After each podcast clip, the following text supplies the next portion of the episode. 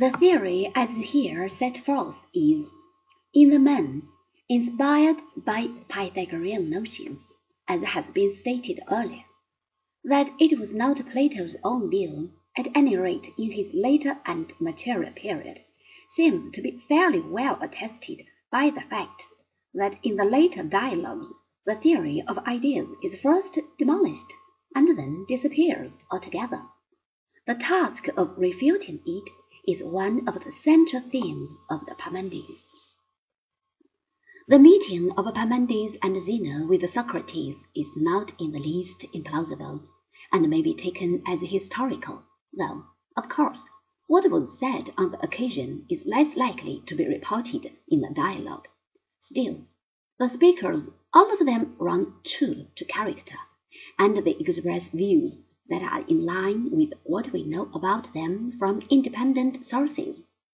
Parmenides, it will be remembered, had in his younger days been influenced by the Pythagoreans, and later broke his connections with their teaching.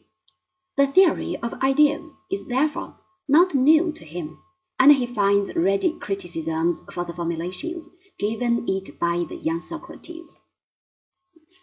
To begin with, Parmenides points out that there is no good reason why Socrates should allow forms for mathematical objects and for notions like the good and the beautiful, but deny them to the elements and meaner things.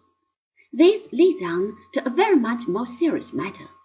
The central difficulty in the Socratic theory of forms is the connection between the forms and the particulars, for the form is one and the particulars are many. Socrates' account of the link between them uses the notion of participation, but it is some puzzle to see how the particulars could participate in the forms. Clearly, the whole form cannot be present in each particular, since then it would not be one form.